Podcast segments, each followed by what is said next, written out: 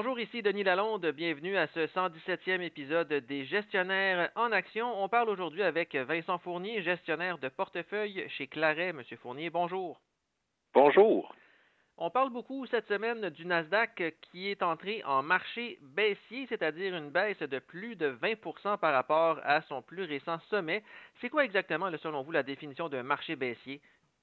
En finance, on a deux définitions importantes pour euh, les reculs boursiers. En fait, la première définition qui nous est d'intérêt, c'est qu'est-ce qu'une correction? Donc, un recul qu'on catégorise de correction, c'est un marché qui recule de plus de 10% et quand on rentre en marché baissier ou un bear market qu'on utilise en anglais, c'est lorsque le recul est de plus de 20 donc ça, c'est les deux plus grandes définitions qu'on va trouver en finance pour euh, les reculs euh, des marchés boursiers. Et qu'est-ce qui explique que le Nasdaq se retrouve en marché baissier en ce moment? Ben, en fait, euh, il y a plusieurs facteurs. Je pense que le facteur le plus important, c'est dans le fond l'anticipation et la hausse des taux d'intérêt qui est une réaction à l'inflation qui est entrée dans le système. Et puis, on a bien sûr l'incertitude qui est amenée par le conflit ou la guerre euh, Ukraine-Russie. Quand on a de l'inflation dans le système, on sait que les actions sont de bons outils pour combattre l'inflation à long terme, mais à court terme, l'inflation amène un taux d'intérêt, puis le taux d'intérêt affecte négativement les actions ordinaires. Et qu'est-ce qui explique que le Nasdaq soit en marché baissier alors que d'autres indices très importants comme le Standard Poor's 500 reculent moins et soient plutôt en zone de correction?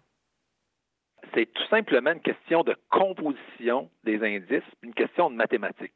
On sait que la valeur d'une compagnie, c'est la somme des profits futurs qu'elle va générer et qu'on va utiliser le taux d'escompte pour transformer les profits futurs en dollars d'aujourd'hui. Dans le cadre du Nasdaq, si on compare, par exemple, à des compagnies du S&P 500 comme Unilever ou Honeywell, les profits de demain, puis de l'année prochaine, puis des années futures sont plus importants que les compagnies de haute technologie où c'est souvent ces compagnies qui vont faire moins d'argent tout de suite, mais qu'on prétend qu'ils vont faire une bonne profitabilité dans les 5, 10, 15 prochaines années.